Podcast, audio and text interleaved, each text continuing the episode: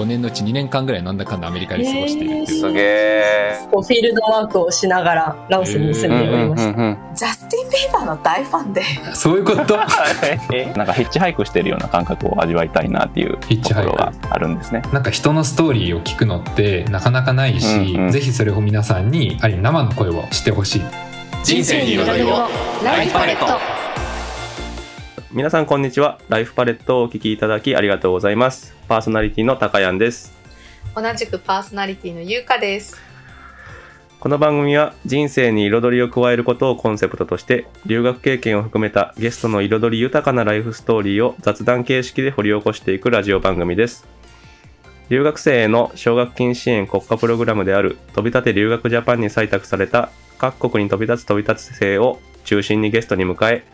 中高生や大学生に対して留学の魅力を伝えるとともに、親御様に対して留学を通じて子どもたちはどんなことを学ぶのかを知る機会となれば幸いです。リスナーがラジオを聞き終えた後、より豊かで面白い生き方を描いていけるようなラジオにしていければと思っています。では、本日のゲストの紹介をゆうかさんよろしくお願いいたします。本日のゲストは前回に引き続きもう選ぶ言葉が最高なチョイスの為さ愛子さんですよろしくお願いしますよよポエム、ポエム。よろしくお願いします。ポエム、ポエム。ちょっとバカにされてる感じがします。してない 前回はね、素敵な言葉をたくさんチョイスしていただいて、収録後にね、間三つおじゃないかっていうね、つい てましたねいじられちゃってますね。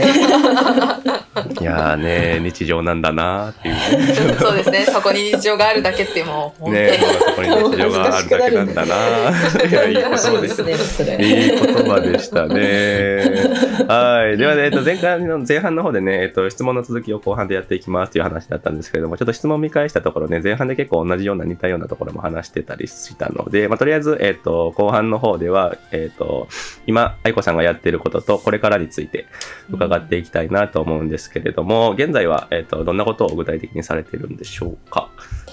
今は短期大学で栄養士の勉強をしてて、2年生の後半なので、まあ基本的な勉強は結構終わりつつあり、うんうんうん。まあ実習とか幼稚園にあの給食作りに行ったりとか、えーそういう、そういうことやってますね。実験やってみたり。うんなんかそもそもなんですけど、一回その社会人の2年間があったわけじゃないですか、大学卒業してから。で、社会人 IT, IT 系でしたっけね？はい。IT 系の2年間をやった後、なぜその短大で栄養を学ぼうっていうふうに思われたんですか？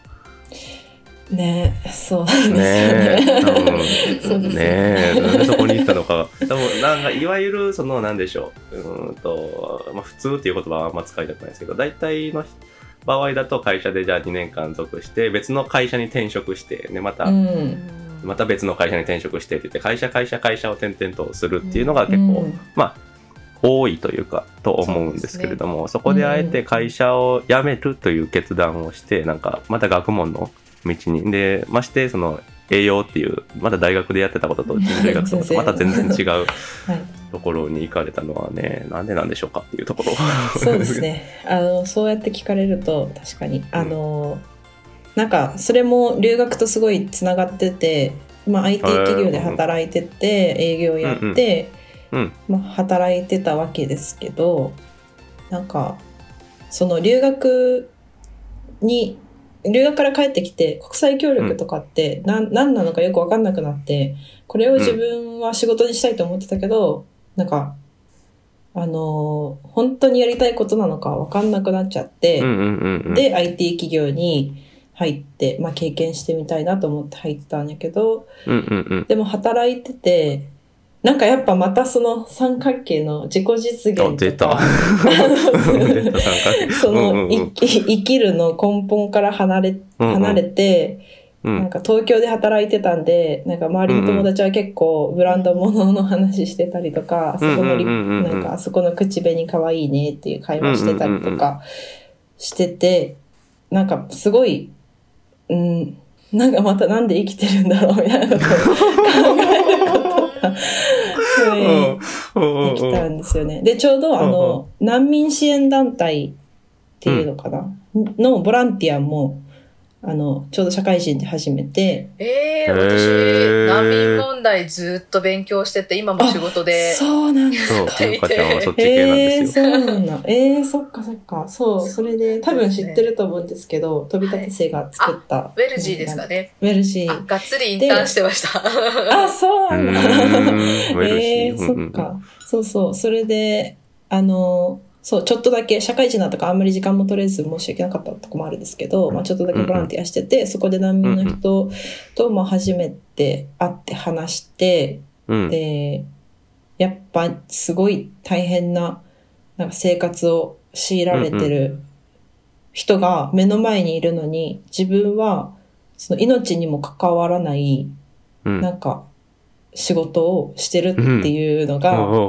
なんかすごい違和感というか、なんかこんな大変な人目の前にいるのに、何やってんだ自分みたいなのをずっとなんか考えてて、うん国際、そう、国際協力がやりたいのかはわからんけど、でも今の仕事をやるっていうのは、なんか違う気がするなって、なんかこの世界にたくさんある、る。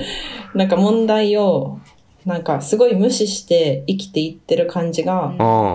なんか本当にこれでいいんだろうかという気持ちになって、で、ちょうどコロナになって、あの、コロナになったのもあるし、だから周りの同期たちが精神的にとか、まあ体、身体的に病気になって、こう、休職すると人たちがめっちゃなんかその時期多くって、うんで、私のなんか知り合いが亡くなったりとか、30手前で亡くなっちゃったりとか、そういうなんか生死に関わるようなことが結構その時期、私が1年目終わるぐらいの時には増えてて、で、なんかその時にもう一回改めて、なんか本当にいつ死ぬかわかんないし、いつ病気になるかわからんし、そうなった時に、なんか自分の本当にやりたいことってなんだろうなっていうのを考え始め、そっからすごい迷子になったけど、いろいろ、なんかいろいろ試して、ちょっと勉強したり、文部のことを勉強したり、いろんなことを試してみて、その中で一番ドンピシャだったのが栄養で、へ そう。ー面白い。なん。か、なんか栄養ってすごい、えっ、と、なんだろう、全人類に共通することだなと思って。そうですね。食べることは生きることそうなので。食べるって、そうだねなんか食べずに生きていける人って栄養、うんまあ食べなくても別に注射、静脈注射とかで生きていく人もいるけど、なんか栄養を取らずに生きていく人間って一人もいなくって、なんかそれってお金を持ってても持ってなくても人種とか国籍とか関係なく全員、なんか全員に必要なもので結構問題が多いこと。うんお金持っててもまあ肥満とかそういう問題もあったりするし、なんかその共通してる感じが結構 なんかロマン感じて。めっちゃ嬉しそう。ロマン。えーロマンなんですね。ロ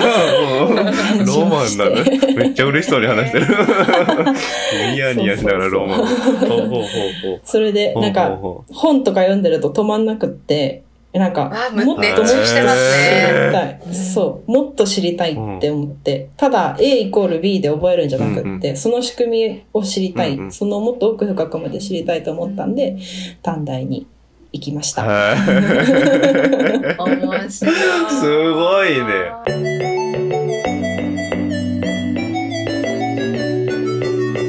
ライフパレット。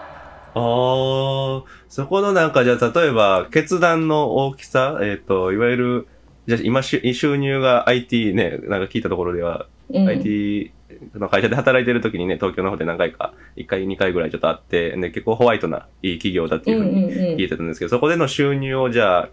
全部一回捨ててまで、なんか、短大に行くっていうのは、すごい大きな決断だと思うんですけど、なんかそこに至るぐらい、その決断が全然苦じゃないぐらい、その栄養に魅力を感じられたって感じですか？そう、それもあるし、あの、まあ、すごい考えました、さすがに。さすがうんに。うんしかも栄養士っよねて、うん、栄養士ってすごい待遇が悪くってお給料が低いで有名で、ー。だからそういう不安もあるし、なんか、うん。もし違ったらどうしようとか、これ一時的なことはどうしようとうか、すごい考えて、なんか覚えてるのは、毎朝電車までの道のり、家からで、うん。あの、駅まで歩きながら、なんか、半泣きで、ああ、でも私はこれがやりたいんだと思う、みたいな。あ だから、ー。頑張ろうみたいな、この気持ちをなくさないように、なんか怖かったけど、とりあえず、なんか頑張って 立たせた感じもあるし、というのもある、し、仕事も、あの、すごいホワイトだったし、すっごい人たちが多かったんですけど、うんうんうんでも一方で、なんか自分を殺して生きていってる感覚もすごくあって、なんか、毎日なんだろう、その組織の考え方に合わせて自分をカスタマイズする必要があると思うんで、会社って。そ、の苦しさというか、なんか、うん。自分がは本当はこう思うけど、それは、その意見はなしにして、うんこう、仕事に取り組まなきゃいけないっていうのが私の中ではすごい苦しくって、うんどんどん自分が死んでいく感じ、自分のいいところとかをどんどん殺して、こう、組織に馴染もうとしてる感じがあって、なんか、苦しかった、働くのが。結構。恵まれてる環境だったと思うんですけど。で、そうそう、転職も考えたけど、そんな転職したら OK じゃなくって、そのやっぱ根本が違うから、多分、うどこの会社に行っても今の自分は多分楽しめないだろうなと思って、なんかもう一回本当に興味があったことをやってから、うーん。へーしようっていうのを、あの、時間をかけて、ははい、考えました。でもなんねえか、な、そこに、うん。どうぞどうぞどうぞ。あ、どうぞどうぞどうぞどうぞ。譲り合っちゃったんで。え、なんかでもすっごい嬉しいなと思ったのが、その、さっき、あの、ウェルジーって話があったと思うんですけれども、日本に暮らす難民の方に会ってっていう、あの、多分リスナーの人初めて聞くと思うので、ウェルジーってどういう団体かっていうのを簡単に先にお伝えすると、確かに確かに。あの、飛び立て一期の渡辺さやかさんっていう方が立ち上げた、うんうんあの、日本のうんうんうん NPO 法人で、あの、やってることとしては、日本に来た、こう、難民の方って、日本語も話せないし、住む場所もなくて、ホームレス状態の方も一番最初って多かったりとか、あと仕事がもう全然見つからないみたいな。2万人ぐらい今、難民の方いるんですけど、うんほとんど仕事に就けなかったりする方もいらっしゃるんですね。なんかその、そういうところで、あの、難民の方の就労支援、あの、日本の企業と難民の方のマッチングっていうのをやってるのが、うんうんあの、ウェルジーなんですけど、なんかその、すごいんですよ。あの、日本に来られる難民の方多分会ったことある方少ないかもしれないんですけど、なんか、いろんな逆境があって日本に来られてるんですよ。家族を戦争で亡くしたとか、うんうんうんうん。自分が宗教とか自分の民族のそのなんかこう生まれたそのどうしようも変えられない部分。で、うんうん。もうあの迫害を受けたとかものすごい理由で日本に来られていてなんかその人たちのでも持ってるエネルギーってすごくてなんかそういうところが私はすごい結構自分にいろんな影響を受けたんですけどあの多分形は違えどなんかこう、うん愛子さんが今回こういう大きな決断、いや、栄養だみたいな。誰にもかかわらず、あの、どんな国籍でも人種でも、性別でも、なんか、必要としてるのは栄養だ、栄養はロマンだっていう、もうめちゃくちゃパッションだと思うんですけど、うんなんか、そこにたどり着いた過程の中に、なんか難民の方との接点っていうのがあって、あの、私的には個人的にそこにめっちゃ、嬉しいみたいな、そうなんですみたいな。かっこいいフィールドだもんね。かっこいいフィールドっていうかもう私のパッションフィールドです。ああ、でも、マッションフィールド。じわじわ来たわけですね。そそうなんです。噛み締めていました、私は。そうですよね、みたいな。出会いで変わりますよね、みたいな。そうなんです。すごいね。そこのなんかロマン、ロマンか。ロマンなんだよな。愛子さんの中ではね、ものすごいロマンがあるんだろうね。だからうん、愛子さんだけにしか感じれてないね、ものがあるんだろうけど。だだからと思いますなんかその栄養学をじゃああと1年、1年じゃない、あと3ヶ月か、3、4ヶ月で卒業されて短大を。これからはなんかどうしていく予定なんですか？そう、これからは大学院に行きたいなと思ってて、おーうんうんうん。また、また学生なんですけど、あの、学びたいね。学びたいね。学びたい欲が、あすごいのいや、すごいね。いや、すごいよ。これは全国の中高大学生に これはやっぱ伝えてあげなきゃいけないよね。この学ぶ、学ぶことの楽しさというかいやーまあ、でもなんか自分が楽しいなって思うことが今回見つかったからようやく勉強が楽しいとなってる感じはしますけどね。えー、めっちゃいい。誰にもやっぱ強制されないし、うん誰にも。別にやらなくてもうん行かなくて全然いい学校に入学してるっていうのもあって、まうん。あ、あとは、あの、自分の貯金使ってるし、うん その身を身を削ってるし、やっぱ、やる気も出るしっていうのもありますけど、まあ今後は大学院に行って、今栄養の勉強をしてるけど、それをもっと、えっと、大衆向けのうんことをやりたい。うん。今やってるのって、じゃあ日本人に必要な栄養素はこれだけで、それを作るために給食はこうやって管理していますみたいなことをまあざっくり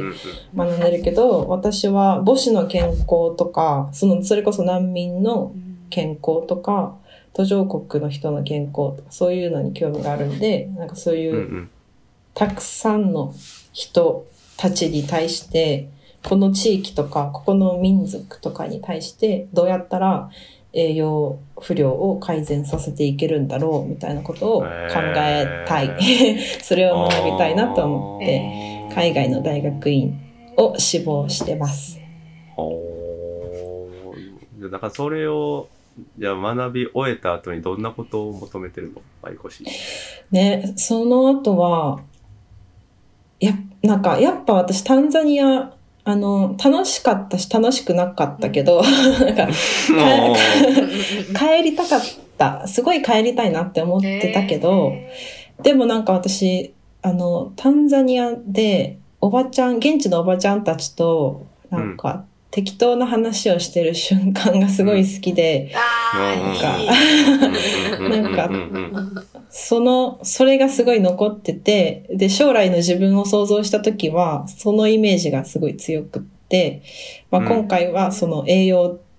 その地域の栄養改善をするために、まあ、アフリカとかアジアとかに行って、現地の人たちとおばちゃんとか、もうお母さんたちといろいろ話しながら、どうやってやったら、ここの、まあ、問題は解決されるのかって。まあ、例えば、鉄分足りてません。貧血になってそれで出産するときにすごい出血しちゃったりとか、まあ、ひあの、貧血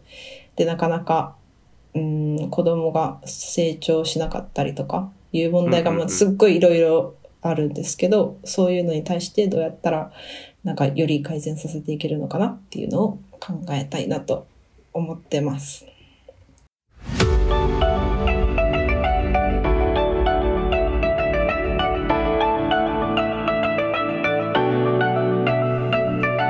ライフパレット。なんか、すごい、そこに関連して、その、めちゃくちゃ、やっぱりこう、私は愛子さんの経験の中で、そのタンザニアとか、やっぱりアフリカの地で、こう見たもの、感じたものが、すっごい影響してるのかなっていうか、なんか多うん分、ものすごい合ってたんだろうなって思うんですけど、何がそんなにこう、あの、愛子さんを呼び寄せるんですか？ごまどってこいみたいな、また行きたいみたいな。いい質問ですね。いや、そうですねそうですね。ありがとうございますなんだろうな。難しいんですけど、なんかでも私は、なんか、うん、戻りたいって感覚ではない。なんていうか、あの、とか、めっちゃ合ってるって自分ではあんま思ってなくって、やっぱ日本の方が住みやすいし、全然ご飯も美味しいしとかはあるから、わかんないですね。なんか、栄養もそうなんですけど、とか国際協力みたいな分野もそうだけど、なんか別にめっちゃこれがやりたいんだと思ってないけど、うん離れたら、なんか、うー戻ってしまう。えがあるすごいなんか、た、わかるかな？なんか、例えばう、んあの、国際協力っていうのを考えたときに、その社会人2年間はだいぶ離れたけど、離れてたら、どんどんこう、息がしづらくなってきて、へー。酸素を求めて面白い。走って戻っていく面白い。うん多うん分うんだから。うん。だから、な、なかったらつまんないなと思ってるのかもしれないですね。じゃあ 割と社会人時代は大気圏外に行ってたわけだね。あ、そうそう、大気圏外、宇宙に行って地球に戻ってきた感じ戻ってきた戻ってきた感じなんだ。生還しました。面白いね。でもなんかそれでいくと前半の方で言ってた、その小学生ぐらいの頃かな。えっ、と、なんかアフリカ貧しい国の、なんか、なんだろうな、シーンというかテレビかなんかで見て、でそこでの問題意識がすごい残ってたって言ってるけど、その辺からじゃあ全てが繋がってる感じなのかそうそう、その辺から結局全てが繋がってました。な。えー面白い。いや結構原体験なんだね、そこでなんか小さい頃に見て、ううんん、おかしいなこれって思ったものが、愛子氏の中でうん。結構根強く課題意識として今も残ってて、うん。でそれを解決するためにうん何か何とかしたいという思いで栄養学を今もやってるっていうところなのかな。うん。そうだと思うんいやーあの面白いです、でもう。なんか、一本に見見え見えるうんかもしれないですけど、うん今やってることって。なんか偶然だなってもめっちゃ思います。なんかお、他にもあった。興味あることは。小学校の時は国際協力も興味あったけど、私は獣医にもなりたかったし、なんか環境問題とかも興味あったし、他にもいろいろ興味あったのはあって、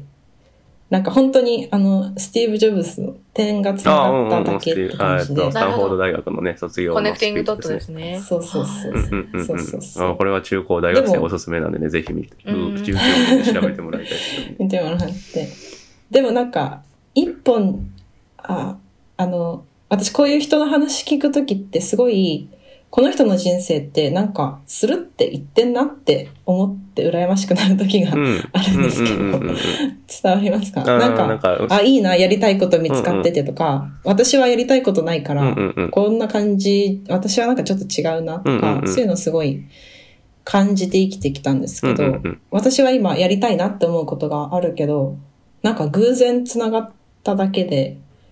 なんか迷ってきたなっていうのは思います。うん。なんか確信も、今もなんかやりたいけど、うん。本当にやりたいことかわかんないし、なんかどこかですごい嫌になるかもしれないし、なんかすごい確信があるわけではなく、とりあえず向かってる感じなんですけど、はい。なんか悩むよなって 思いうんますね。うんうんうんでもなんか、それでいくと、その点と点が結ば結ばれて線になるっていうのところの話だと思うんですけどね、今とりあえず点を打ってってる感じなんですかね、うんうんとりあえず。そうそう。うんうんで、うん、後から、なんかそれっぽくつなげてるところもたくさんありますね。いやでもそれめっちゃ大切だなって思って、なんか私やっぱ、その留学行ったから、なんか今自分の会社に、あ私はあの、起業家を育てる会社にいるんですけれども、社会起業家になりたくて、なんかそういう選択肢が出てきたし、あの、やっぱ留学する前と、それを経験した後の自分の決断とか道に全然、想定外のものが入ってくるというか、なんか、あい、愛子さんも、なんか IT 企業で一回働いたから、離れてみたから、やっぱちょっと、うーみたいなので、なんか、想定外のこうロマンを感じる栄養っていう要素が入ってきたじゃないですか。やっぱなんかその、経験してから、点を打ってから、こう、いろいろ試行錯誤するみたいな、これ、これ、これこそ人生だよな、みたいなのをちょっと思って聞いてました。だから多分その会社にいたと会社員時代の時に、じゃあ例えば、いやでもやっぱりお給料とか今後の人生のことを考えて会社に残った方がいいっていうのも一つの正解だったのかもしれないけど、うん。その今回、うん。その辞めて短大に行ったことで、会社員時代を振り返ると、ああ、あそこめちゃくちゃ酸素薄かったなって感じれたのはね、すごい、大きな発見だったわけだから、そう考えるとやっぱ心の中で湧いたものというか、それに素直に従ってみるっていうのもなんか、一つのね、学び、大きな学びが得られるチャンスなのかもしれないですね、話聞いてても。そうですね。うん、そうそう。えー自分を殺さないというか、なんかそこの内なる欲求というか、そこを大事に大事にされてるんだね、愛子氏を。そうですね。あの、はい、作ら愛れつ愛つくばって大事です ねから落ちてないのが大事ですね。まだ行くぞ、まだ行くぞって。そうそやっぱ面白いですね、愛子氏は。なんか、でなんか、愛子さんが人生でなんか大事にしていることをちょっと伺ってみたいんですけれども、どんなことを大事にされてるんですかね？はい。人生で大事にしてることは、いやー、そうだなでも、あの、マインドフルっていう言葉に落ち着くんだと最近思ってます。マインドフルっていうのは、まあ今ここにいる、今この瞬間を、なんか今この瞬間に集中してるのって、あの、はい、大切だなって 思ってて、うん。なんか、今ここに集中してると、その自分の声が聞こえるようになる。周りの声が静かになって、自分の声が聞こえるようになると思うんです、私は。なんか例えば、なんだろう、SNS 見ていろんなこ人と自分を比べてる時って、周りの声がすごい大きくなってて、なんか過去の自分のことを思い出したり、あ、なんかこの人はこんなにやってるのに自分はこれからどうなっていくんだろうとか、なんかそういう過去とか未来とかにすごい集中して、なんか漠然と不安を持ってしまうけど、うん今この瞬間に集中してる時って、なんか自分の呼吸が深くなっていって、うん。そうすると頭もちょっと落ち着いてきて、うんうんうん。なんかそうなると、あ、今本当は自分ってちょっと嫌だなって思ってるなとか、その会社で働いてても、なんかちょっと違うなって思ってて、このちょっと違うなって何なんだろうなっていうのを考えていくと、あ、こういうことがあったからだなとか、うんうんうん。逆になんかそんなに好きじゃないと思ってたけど、なんか意外と好きだなっていうか、なんかこのちょっとした心の揺れ動きみたいなのに敏感になっていって、そうなると、なんか自分がやりたい方向っていうのが分かんなくっても、この北極星がちょっとずつ、明確になっていって、あ、こっちに向かえばいいんだ、みたいな。なんか、本当かはわからんけど、多分こっちよりはこっちの方がいいんだろうなっていうのが分かってくる気がするんで、私はマインドフルというか、その、そういうのが大切なのかなって考えてます。では、愛子さんの新しい詩集、北極星、ぜひご購入ください。本当に欲しいですね。やばい。えー今ここ切り抜き動画作りたいぐらいすごい響きましいた。歌、歌でありそうな北極星。いやでもそうだよね。なんかその相対評価というか、ね、どうしてもいろんな情報、情報がすごい溢れてる SNS がすごい身近にあるからこそ、やっぱ人との比べ合いっこがすごい簡単というか、なんか、なんだろうね、すごい充実してる人の SNS を見て、あ、自分何やってるんだろうとかっていうところで、劣等感を感じやすいところというか環境にあると思うんですけど、そこをあえて周りの声を小さくして自分自身になんか、と向き合う、自分の声を聞くっていうところが大事にされてるっていうところなんですかね。そうですね。そうだと思います。マインドフルだななんかドフルですね5年後とかよマインドフル。なんかインドで住んでそうだよな。一回インド行きそうだな なんかわかんあ。インドはいそうですね。ねよ、よ、がってそう。なんか、その、そのうちよがりそうな気がするななんか、マインドフルだななんかそうだね。なんか留学時代ともなんか重なってるんだね、きっとその、今この瞬間を生きるというかね。そうそうそう、そうそう。だからなんか、その当時は何も言葉を知らなかったんで、うんうんうんうんなんとなく感覚でしかなかったけど、うんうんうん後から考えると、ああの時間はすごいマインドフルだったっていうのが、すっごい当てはまる感じがしますね。面白いね。そうか。やっぱ、やっぱそう考え、いろんな行動をしてきたからこそ分かったことなんだろうね、きっと。うん。深いな。なんか、そうか、じわじわ来るな、今日の放送は。あ本当ですね前半後半を止めて。うーん、なんかそうだね。やっぱ自分自身との対話というか、自己対話というかね、自分を振り返る時間とか、見つめる時間っていうのがすごい豊かにしてくれるんだなっていうのに改めて気づける回でございますね。ではでは、えっと、最後にね、あの、留学に興味を持ってる、まあ、中学生、高校生、大学生に対して何かメッセージをお願いしたいんですけれども、いかがでしょうか？はい。いやー、難しいですね。あの、難しい。いややっぱな 悩んでる人がいっぱいいると思うんだよね。なんか、いや、留学。したいけど、学校はな、みたいな、成績がな、みたいな子もいるだろうしな、そもそも何がしたいんだろうか、みたいな人もいるだろうし。うん。えー、なんか全然見当外れなことなのかもしれないんですけど、うん私がすごい今、今、自分が中高生の時に、欲しかったアアドバイスってなんだろうって考えると、私はなんかもっと自分を大切にしてほしいと自分に言いたい ですね。大切にしてほしい。なんか、うん。なん、なんて言うのかな。なんかこんな、こんな、あれだ、うんなんて言うんだろうな。なんか、その人と比べるっていうのもそうだし、んうんうんうんやりたいことわかんないなとかもそうだし、なんうんか中高生とか大学生とか、まあ今もだけど、結構自分に厳しい言葉をかけることが私は多かったなと思って、なんか、もっとやんなきゃダメだろうとか、なんか、あ、こんなこと言ったら人に嫌われるしとか、なんかなんで自分は こんな見た目なんだって思う時もあるし、なんでこの体型なんだ、なんでこの顔なんだとかコンプレックスもあるし、なんかすごい自分に厳しい言葉をかけて、なんか辛くなったり、人の言葉をなんかひねく、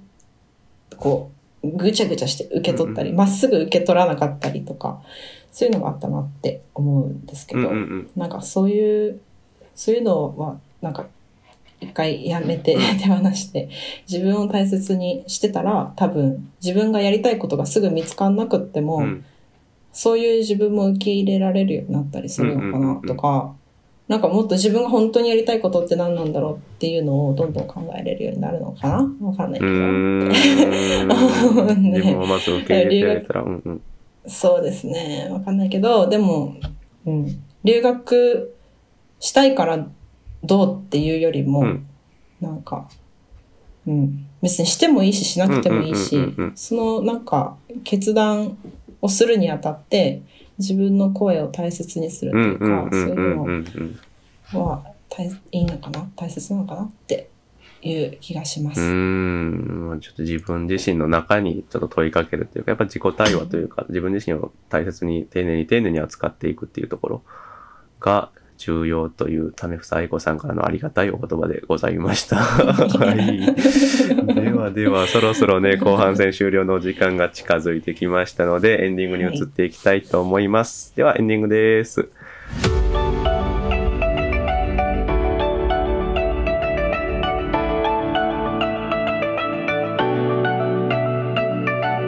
ライフパレット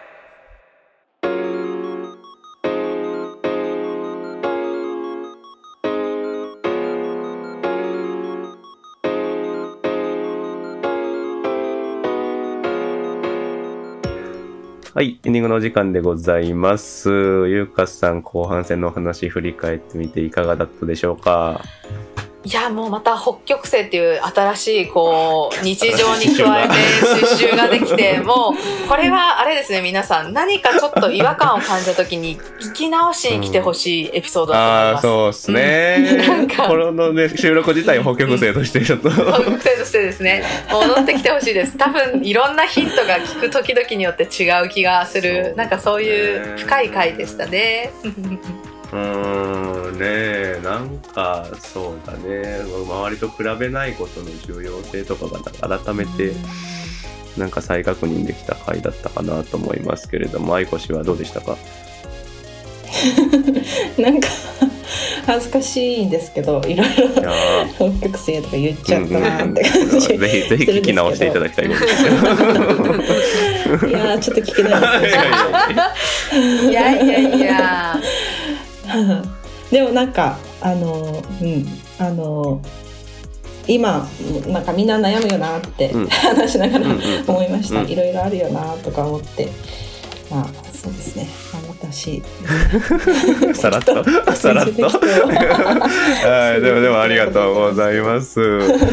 いやー、なかなか、なかなかなんかね、ゆったりとした回というかね、あったかい回だったなと振り返ってみて思いましたね。面白かった。なんか留学、愛子さんとあれなんですよね、その、採用された時期が一緒だったんで事前研修とかも一緒に受けさせてもらって、で、うん。なんかまあフィンランドとタンザニアに行くんだみたいな話を事前研修の時にしててタンザニアで何するのって聞いたらなんかとりあえずなんかゴキブリ食べてみたいかなみたいなことを言ってたあの言ってない。言ってた言ってた言ってたよ。